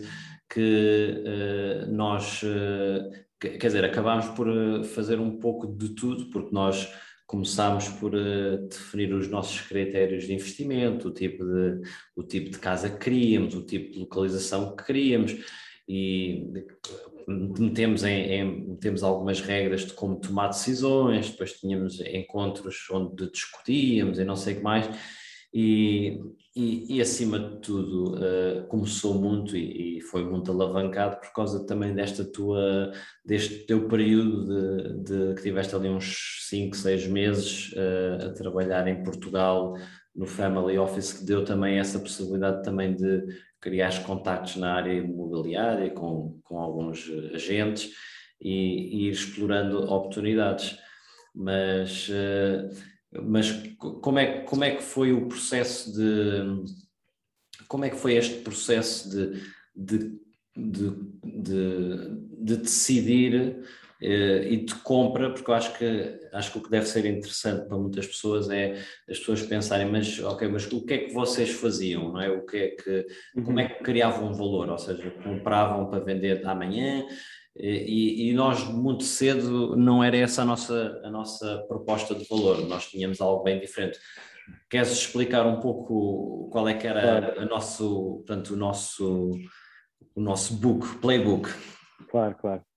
Olha, um, acima de tudo, tive a oportunidade de conhecer, pronto, a partir do momento em que, antes até de nós os três termos tomado essa decisão, mas eu, como estava a dizer, já, já queria fazer isso, nem que fosse sozinho, portanto já tinha começado a fazer contactos com, uh, com algumas imobiliárias e tive a oportunidade de conhecer algumas pessoas em algumas imobiliárias muito, com muita experiência e boas. E, e fui ouvindo muito, aprendendo muito, comecei a ler muito, comecei a, a perceber uh, através de, do Airbnb, através de Booking, qual é que era o tipo de, de casas que funcionava mais, que estavam sempre cheias, como é que, em termos até de rentabilidade, o que é que faz mais sentido, é um T1, um T2, um T3, não sei, um T0, quais é são as localizações mais importantes, portanto, tentei também educar-me bastante para, para perceber o que é que funcionava mais para aquilo que nós queríamos, porque nós queríamos era efetivamente fazer o short renting, não é? Um, e, portanto, a partir daí, onde nós conseguíamos já definir aquele, o tipo de investimento que queríamos fazer, comecei massivamente a fazer visitas nas zonas e no tipo de, de, de, imóveis que nós queríamos, uh, ou que tínhamos em vista a poder eventualmente comprar, e comecei a fazer imensas visitas, imensas visitas, até encontrar aquilo que para mim é essencial no, no, no, no imobiliário, principalmente no short renting imobiliário, que é a localização, muito importante, mas uh, no short renting, eventualmente até mais importante que a localização, é a, o, o uniqueness. Cada casa que tenha algo único uh, tem sempre uma vantagem, não só na altura de alugar, mas também na altura de desinvestir quando nós o quisermos fazer. Porque quem compra uma casa para viver a localização é importante, mas se calhar não é tão importante ter um terraço fabuloso com uma vista inacreditável, ou ter algo único, talvez um, um jardim interior. Ter algo único para alguém que vai experienciar a cidade pode não ser tão importante. E, portanto, essa característica de uniqueness nas casas, que pode ser a localização para algum tipo de turistas, por exemplo, um, era algo muito importante. E nós conseguimos fazer algumas compras de casas que têm essa componente uh, de uniqueness e que nos trouxeram uh, rentabilidades brutais. Né? Nós comprámos casas no, no centro de Lisboa e que, e que eu, eu lembro, bastante lembro, lembro, perfeitamente de ter esta discussão com, contigo porque uh, é fácil, porque eh, eu, para mim, e aquilo que, que, eu dizia sempre é que nós fazemos dinheiro na entrada. Fazemos dinheiro na entrada, ou seja, fazer uma compra bem feita de entrada depois torna muito mais fácil todo o outro processo de, de tudo o que vem a seguir, porque a partir do momento em que compraste uma, uma casa uh, a um bom preço, uh, tem, ficaste logo com grande margem. Portanto, essa era uma das coisas que eu também dizia, pá, não, vamos tomar o nosso tempo até vir a oportunidade certa. E, e, era muito interessante porque tu vinhas sempre com umas oportunidades que tinham sempre um, um wow factor qualquer e que, epá, mas, epá, mas olha que isto está sei lá, 20 mil ou está 40 mil acima do, do que, se calhar, do que devíamos. Mas uh, uh, e isso foi uma, acabou por ser ali um, acabámos depois por criar um, um, entendimento entre todos, mas tu realmente tinhas muito esta perspectiva de trazer um wow factor, tanto que, aliás, as, as casas que nós tínhamos ali na, nós tivemos uh, umas casas ali no Chiado, ao pé do bairro Alto, e não sei o que mais, epá, e aquilo tinha realmente um wow factor, um, um, abrias a janela e tinhas uma vista uh, bonita, a localização e, e não sei o que mais. E, e, e, foi, acabou por ser depois um, eh, acabámos por realmente uh, a seguir um pouco esta, este compromisso, não é? Em, em, português não se diz compromisso, mas é, diz esta, pronto, este entendimento entre ambos, entre arranjar um bom hum. preço e ao mesmo tempo ter um wow factor, porque o nosso objetivo uh, seria, pronto, a, dada altura, uh, rentabilizar e bem em short term renting, mas quando houvesse uma oportunidade para vender, vender. Uh, Portanto, aqui dentro do mercado imobiliário existem várias estratégias de, é? de, de investimento e para gerar dinheiro. Uh, queres explicar um pouco mais qual é que foi a estratégia que acabámos por adotar? Quer dizer, já acabei por, por dizer, mas uh, queres só explicar um claro, pouco? Claro. Sem dúvida. Uh, pronto, efetivamente nós, a nossa estratégia era fazer uma, uma, uma boa compra, né? isso era essencial e também tivemos mais uma vez, entramos numa altura muito boa do mercado imobiliário em Lisboa, porque a primeira casa que nós comprámos, acho que foi em dezembro de 2015, e depois em 2016 comprámos várias, e acho que uma outra em 17 ou 18. Um, e portanto aí foi a maior parte dos investimentos que nós fizemos, onde o mercado já estava a subir, mas os preços ainda estavam bastante bons, e portanto a entrada é muito importante. Uh, o preço de entrada é muito importante este componente wow ou uniqueness para mim é essencial porque é muito importante na altura de escolha, principalmente de short renting. Uh, as pessoas uh, olham muito para, ah, tem aquela varanda, tem aquela vista, tem aquele terraço, ou tem, ou tem algo incrível dentro da casa que vai fazer a diferença, porque casas há muitas, não é? Então, hoje em dia em Lisboa, tu vais ao Airbnb, em cada rua, se calhar há dezenas de casas. Então, qual é que é o processo de decisão? Passa pelo quê? É preciso haver, é preciso haver um, um, elemento de diferenciação. Portanto, essa componente é muito importante para mim também. Um, a outra componente, um, não tanto se calhar na altura da compra, mas depois no processo de transformar a casa para a pôr operacional, para mim foi, é muito importante também, que é garantir que a casa está 100%, quase que perfeita, para poder estar operacional. E eu tive a oportunidade de, mais uma vez, não, não sou arquiteto, não sou decorador, mas comecei a gostar bastante de fazer layouts de casa, né? que nós tivemos casas onde as transformámos completamente, em que eu é que desenhei num, num piece of paper Sim. toda a decoração, não a fiz sozinho, tive que pedir ajuda um bocado à Joana às vezes, mas a decoração muito importante também, portanto, toda a transformação da casa para a pôr operacional, acho muito importante também para quem vai entrar para este negócio. Um, e, portanto, o nosso modelo de negócio era esse: garantir que a compra é bem feita, que a casa é única e que está muito bem preparada para poder estar operacionalizada. Depois, a monetização também é bastante importante e nós tivemos uh, menos, uh, digamos que, men menos, uh, menos esforço, porque subcontratámos a parte da operação, não é? mas acho que também é bastante, também bastante importante mais uma vez, num, num negócio de short renting, que é um negócio de recepção de pessoas, não é? como a recepção de um hotel. Uh, aquela pessoa que vai a um hotel e que é mal recebida ou que é recebida de uma forma ok, quer dizer, aquele hotel nunca vai ficar marcado. É o mesmo, ou ainda mais importante aqui, porque na prática as pessoas vêm para um Airbnb pensando vou para uma casa, uma casa é mais acolhedor. Também tem uma componente saving relativamente ao hotel, mas é é, é, estão à espera de outro tipo de conforto. Portanto, a forma como se é recebido, a forma como se é tratado, é muito importante. E eu uh, fui buscar muitas vezes pessoas ao aeroporto, no meu carro, levei-as a casa, fiz um, um tour guide de, de alguns sítios de Lisboa. Portanto, essa componente de acolhimento é muito importante neste tipo de negócio também. Um, e depois a parte da venda, para quem quer desinvestir, uh, é, é um pouco menos controlável, digamos assim, mas que depende muito de todas as outras componentes que foram feitas antes. Não é? Uh, para quem quer vender e que tenha comprado bem, está muito mais confortável. Para quem quer vender e que tenha uma casa com algo uau, eh, tem um elemento de diferenciação único. Se a casa estiver bem tratada, se tiver uh, bons reviews, bom, boa rentabilidade, portanto, tem toda uma máquina já por trás daquele imóvel que ajuda no processo de venda. Sim, eu, eu, e, e, como é que foi, quer dizer, a, a, o processo de. Porque para, para, se comprar casas e fazer aquele processo de remodelação, há ali um conhecimento técnico que, que acaba por ser importante. Como é que foi esta, esta, esta parte?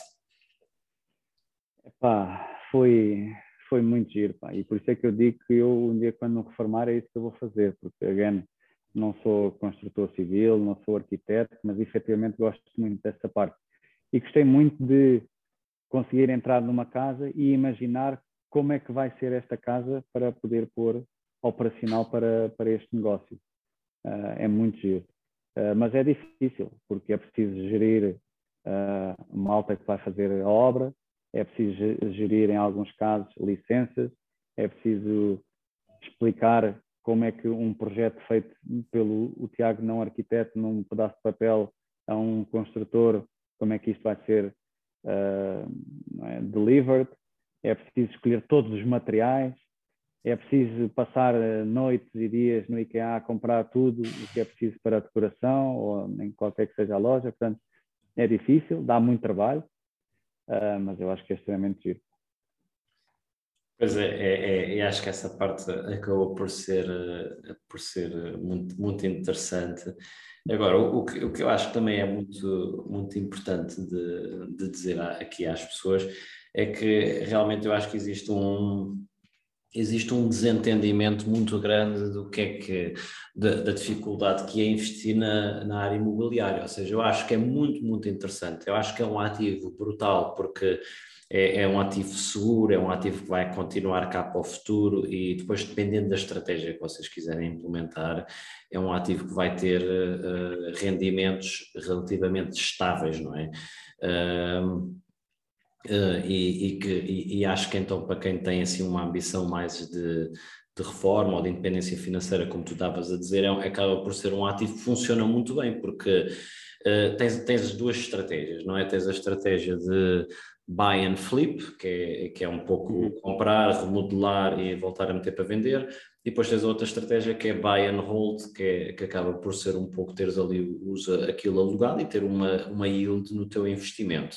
Uh, nós, para dizer a verdade, estávamos um pouco no meio, porque estávamos a fazer, estávamos a fazer um híbrido, porque estávamos a aproveitar também muito toda esta, esta grande tendência que estava a existir de, de Airbnb Epá, e, e fruto de, de, das circunstâncias do mercado, dos nossos objetivos enquanto investidores, nós tínhamos mais interesse em fazer aqui uma, uma estratégia híbrida, mas agora, para alguém que se calhar tem, tem mais eh, vontade de, de ter um rendimento estável, ter uma independência financeira, portanto, esta, esta estratégia de buy and hold, onde se tem uma yield, é, é, acaba por ser o que faz muito sentido, porque é super seguro, é defensível, pá, é uma coisa que está protegido também da, da inflação e não sei o que mais, e, e portanto é, é, acaba por ser um, uma, um ativo que eu gosto muito.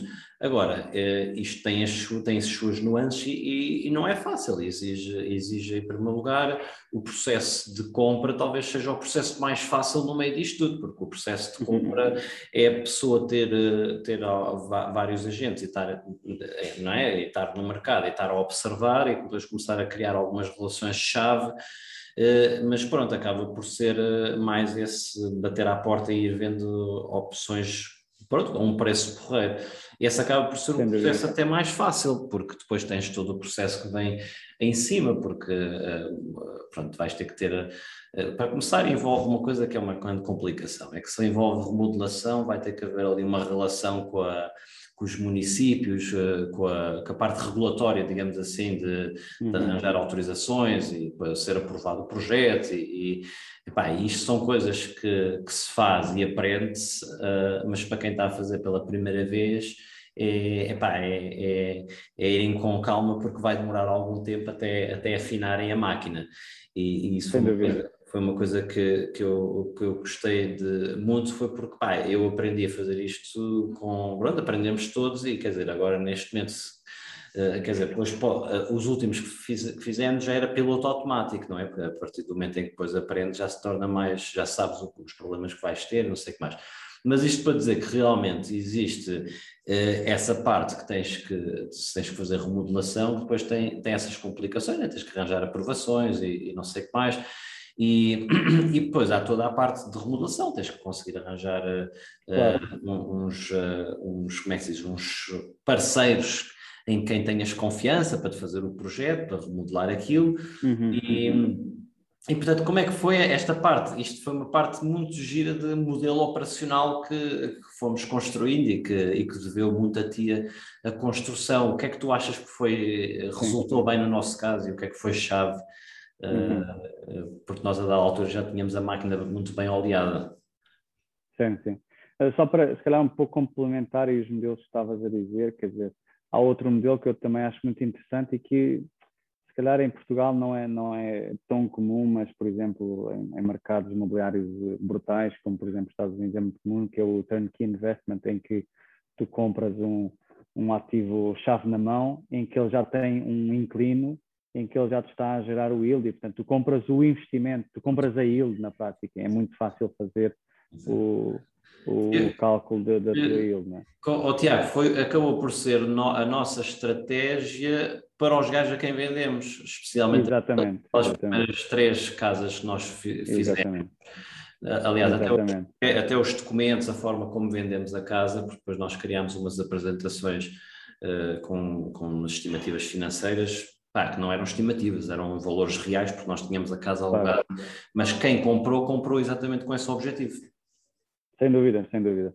Uh, mas pronto, olha, no nosso caso, quer dizer, essa parte da, da reconstrução ou, do, ou, da, ou da construção até algum outro caso mais complexo, foi, foi difícil e até tivemos alguns problemas, um ou outro desses parceiros que, uh, pá, que teve que ser substituído, que a coisa não estava a, a, correr bem Uh, mas é efetivamente importante, eu acho que bah, há três coisas muito importantes, pelo menos na, na operação que eu, que eu aprendi. Uma é não se pode ser impaciente. Tá? Tipo, alguém impaciente no negócio imobiliário está morto. uh, não se pode ser impaciente porque as coisas não acontecem de um dia para o outro. Não só na compra, pode demorar, uh, como também na transformação, as coisas podem não ficar uh, resolvidas num dia, não é? Porque às vezes, sei lá, a licença da Câmara não sai logo, ou tu achas que não é preciso e depois na realidade é preciso e a obra tem que parar, ou porque acontece alguma, algum problema com a construção e depois tem que ser substituído e depois há ali um problema.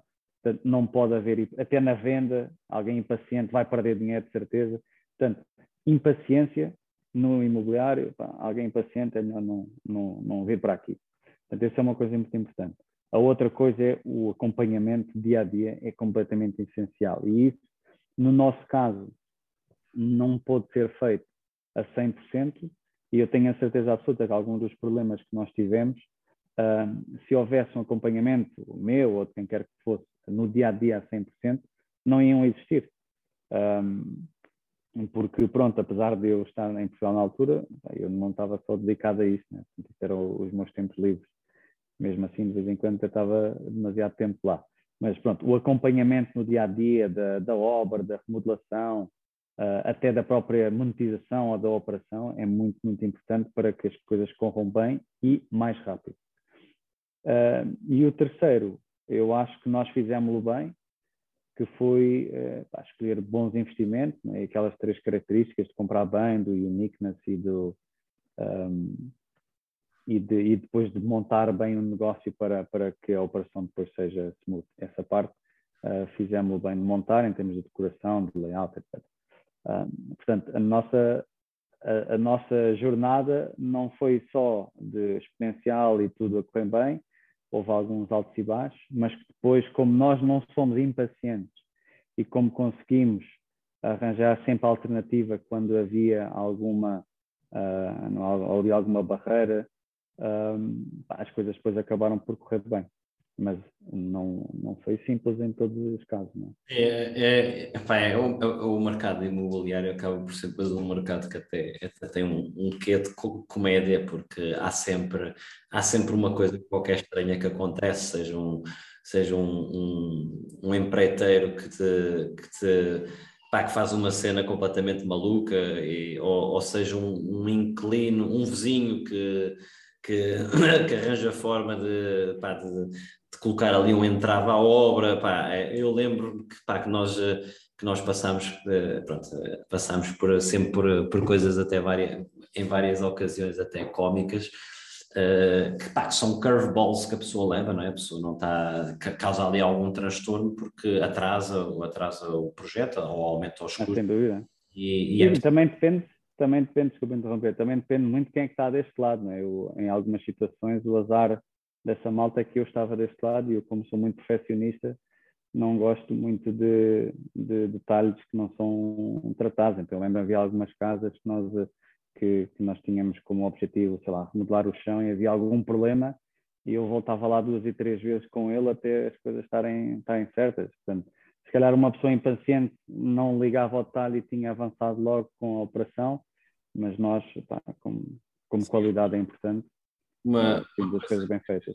Uma coisa que é realmente importante é, é realmente perceber que, que há aqui uh, parceiros neste negócio que vão ser chave. E pá, toda esta parte de remodelação, em ter malta de confiança que, com quem tu podes trabalhar, que te ajuda na remodelação, faz, toda, faz mesmo toda a diferença.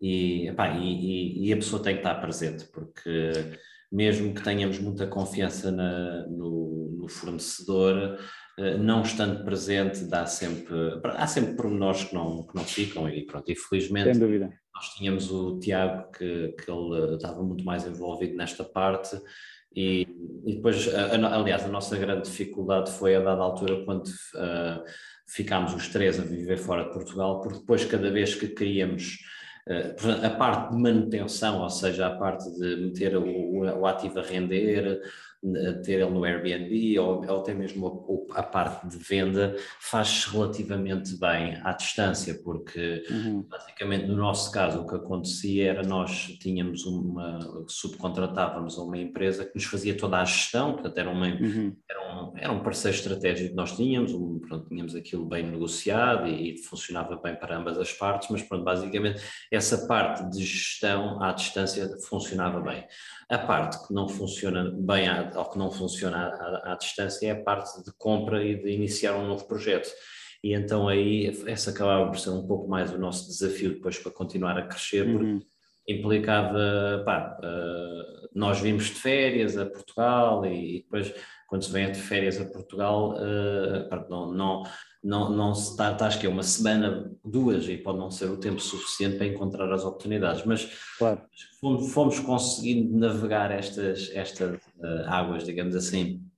E uma coisa que eu, eu queria uh, também uh, ajudar aqui as pessoas e explicar é que eu acho que quem entra ou quem às vezes está a pensar no mercado imobiliário tem uma visão muito redutora e, obviamente, para quem já investiu, isto é, é, é óbvio, mas para, para, quem está a pensar em investir, muitas vezes ouve-se uma pessoa dizer: Olha, eu comprei esta casa por 200 mil e vendi por 300 mil. Epá, está profundamente errado pensar que a pessoa que fez isso que gerou 100 mil euros. Ok?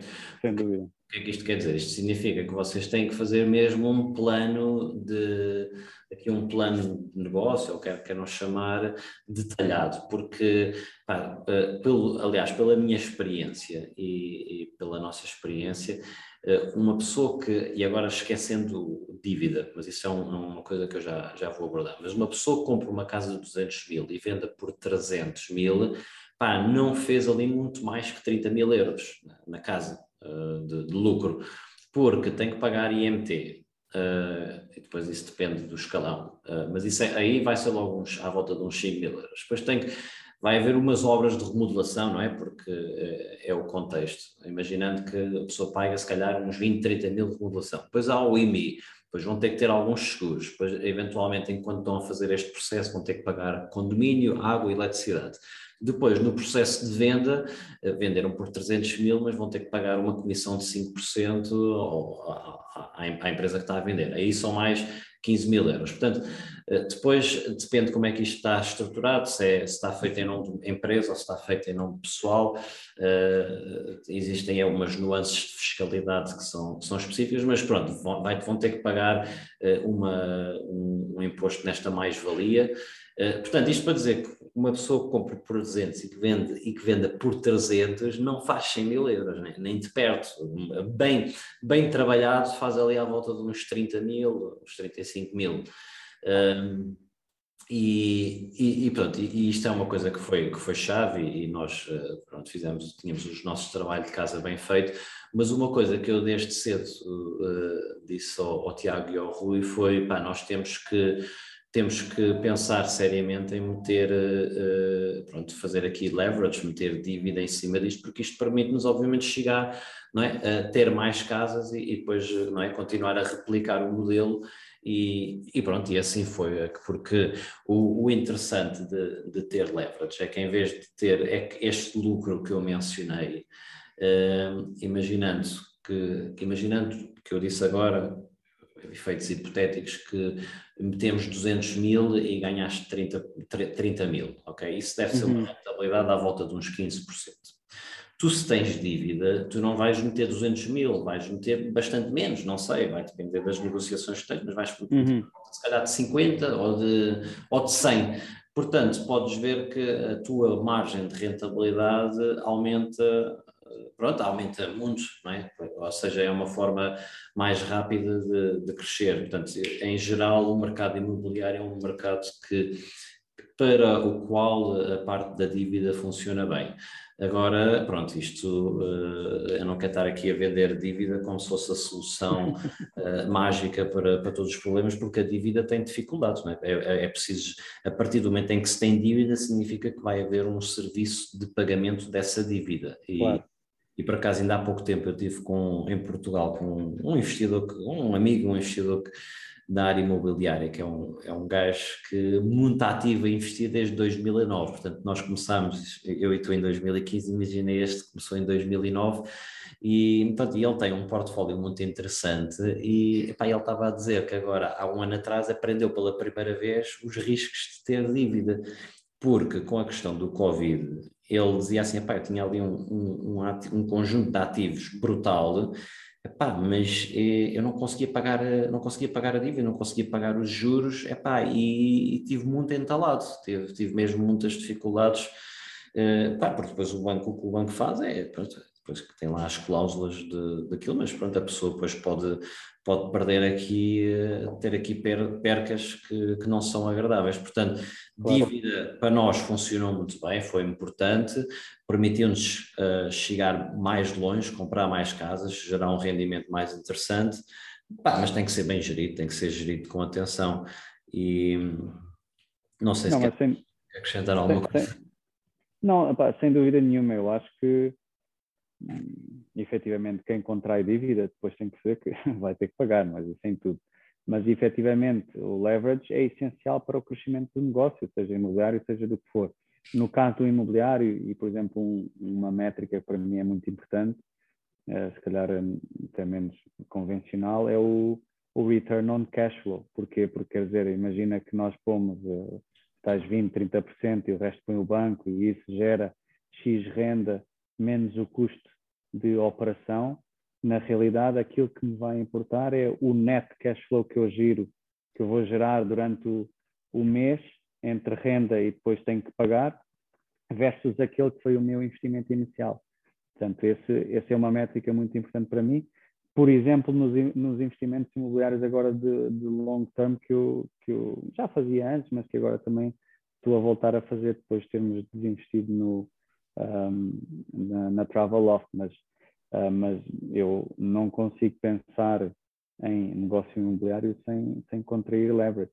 No caso uh, do, do long-term uh, renting, eu acho que é mais uh, seguro, apesar de que seguro em dívida é um pouco controverso, mas pronto, é um pouco mais seguro porque tens ali uma renda à partida segura durante um ano, dois anos, quando quer que seja o contrato, enquanto que um, em short term, se acontecer outra pandemia, pode deixar de ter qualquer tipo de renda, não é?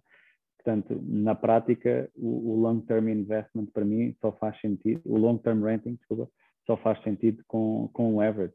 O problema em Portugal, pronto, é um mercado pouco dinâmico em termos imobiliários, é que uh, não te dá muita flexibilidade, por exemplo, para empresas, de qual é que é o, o, o rácio de leverage que podes ter versus o, o investimento próprio.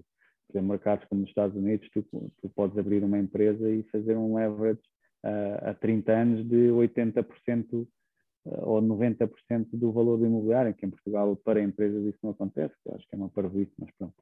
Um, mas de qualquer forma acho que é, é, muito importante para tu conseguires criar escala. E again, no mercado imobiliário é muito importante ter escala, porque alugar uma casa uh, que te gera, sei, uma, um net rent de 200 ou 300 euros por mês, não te vai permitir sobreviver, não é? Portanto, tens de conseguir ganhar escala para que o valor total neto de rendas te dê para, para conseguires uh, uh, sobreviver sem problemas.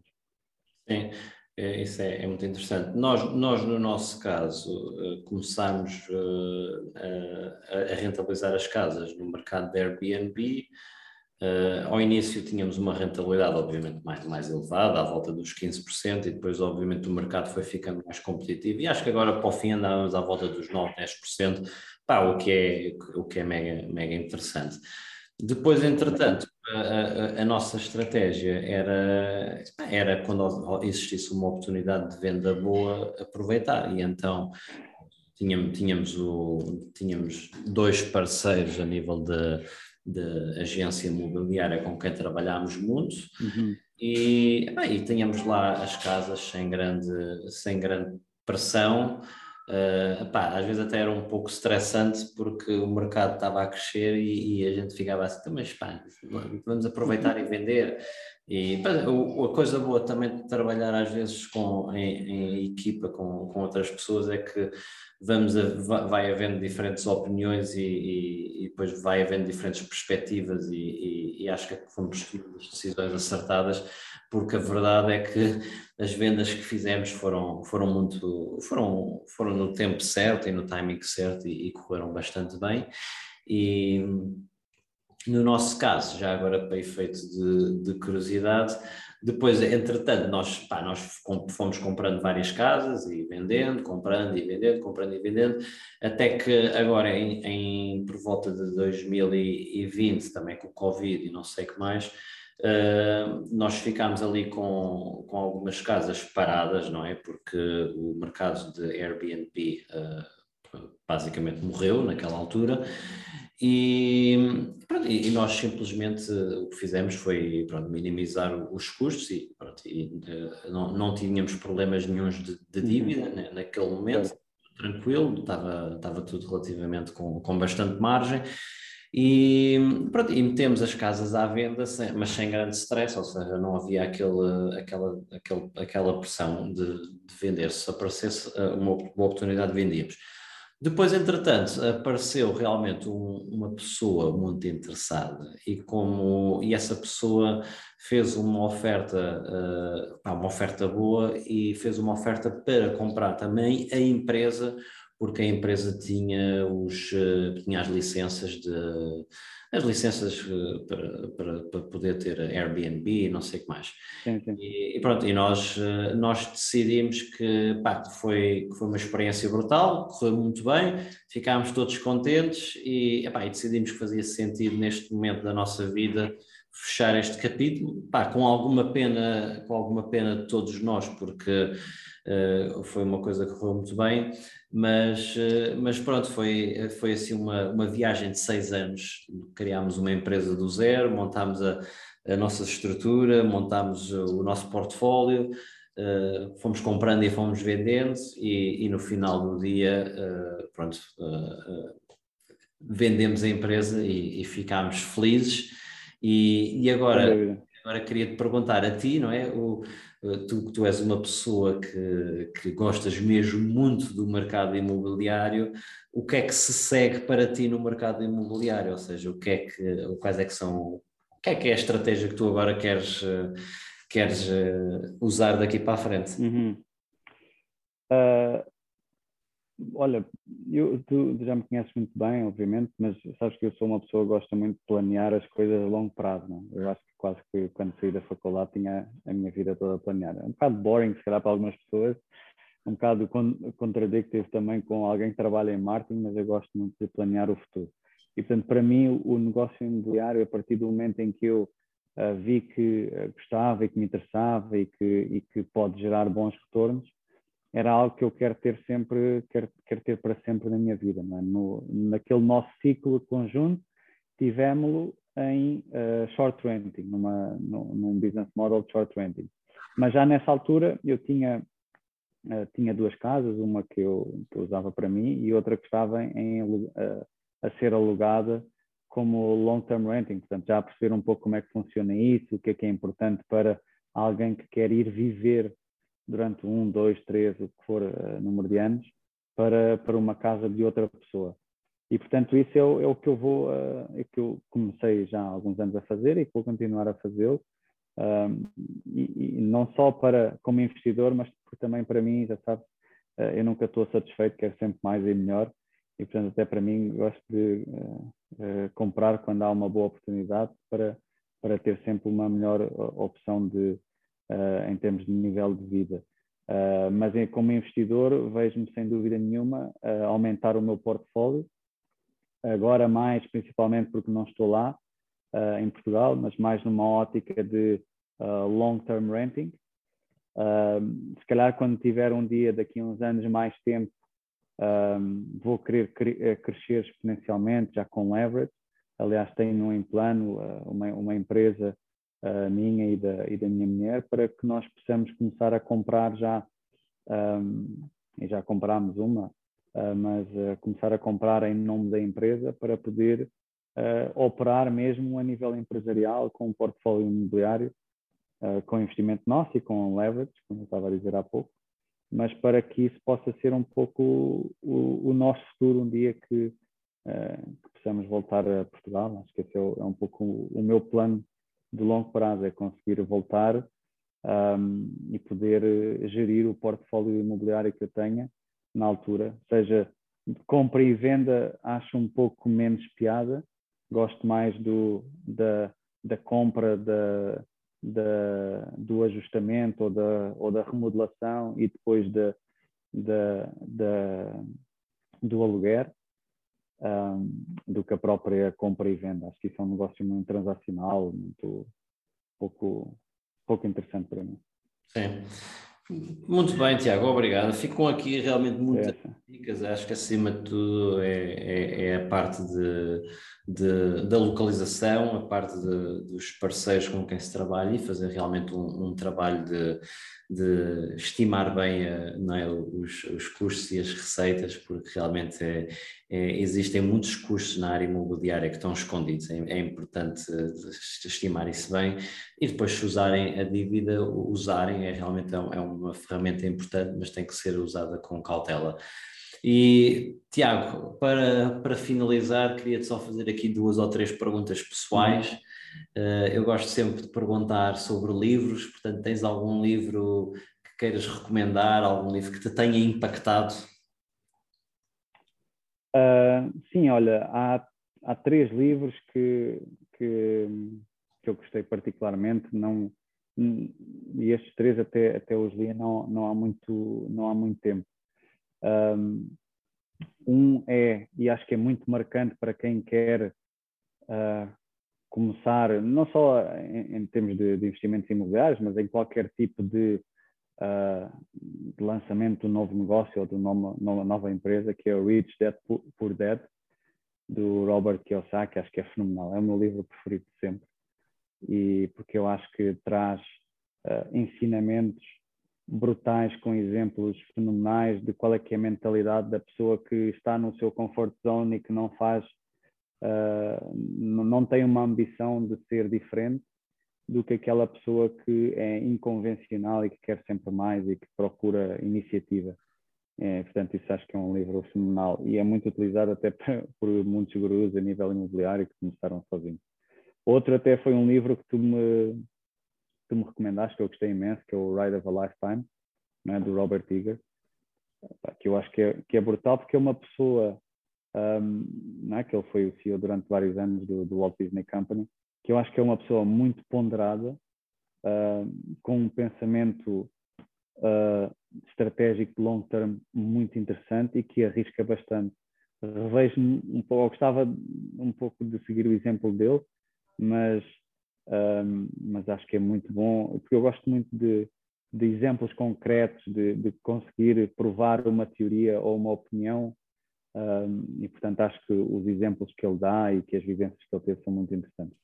Esse Outro livro, livro que eu... Esse livro é muito bom do Bob Iger, de, ele basicamente era o CEO da Disney, então é, um, é, é muito bom, é, é uma combinação de, de um livro de estratégia, de criatividade, de liderança, é, é, é, é muito interessante.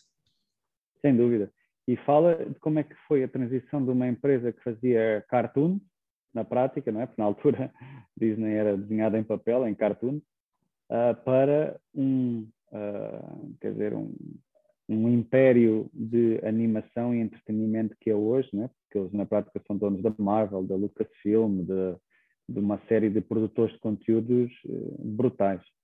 Um, o último livro é um livro mais importante, se calhar, para a minha área, que é o Choice Factory, uh, muito relacionado com marketing, do Richard uh, Shotton, que, um, que eu acho muito interessante porque explica como é que as pessoas que trabalham em marketing podem utilizar alguns comportamentos quase que intuitivos ou, ou, ou subconscientes que as pessoas têm para poder conseguir vender mais e melhor. Portanto, acho que é muito interessante como é que as marcas podem utilizar esses comportamentos que as pessoas têm Diz para poder posicionar-se melhor forma. Diz outra vez o nome? The, the Choice Factory. The Choice Factory, muito bom. Excelentes recomendações. Uh, obrigado. Este último não conheço, vou adicionar à minha wish list. Uh, outra pergunta que eu te queria fazer, Tiago, é o, que é que fazes nos teus tempos livres? Quer dizer, eu sei a resposta, mas pronto, tu é uma pessoa que gosta muito de atividades físicas, não é? É, bah, sem dúvida. Eu uh, não consigo viver. Há duas coisas que para mim fazem, são o meu, uh, o meu motor de combustão, não é? A minha, a minha gasolina. Uh, para poder estar no, no meu best of the best. Um é fazer desporto contínuo todos os dias, não é? E não te esqueças que daqui a dois meses temos uma prova muito importante no deserto. e portanto, pá, gosto muito de fazer desporto e, e, a outra coisa é, obviamente, estar com, estar com, com as minhas três miúdas que estão no Dubai e com, e com os meus amigos e família. Portanto, essa, essas duas coisas são aquilo que me, que me alimenta para eu poder estar na, uh, no meu melhor. Uh, mas efetivamente, pá, toda a componente de desporto, de, de well-being, de nutrição, para mim é, é essencial no meu dia a dia. Quer dizer, nem posso dizer que isso é um hobby, é, faz parte da minha vida.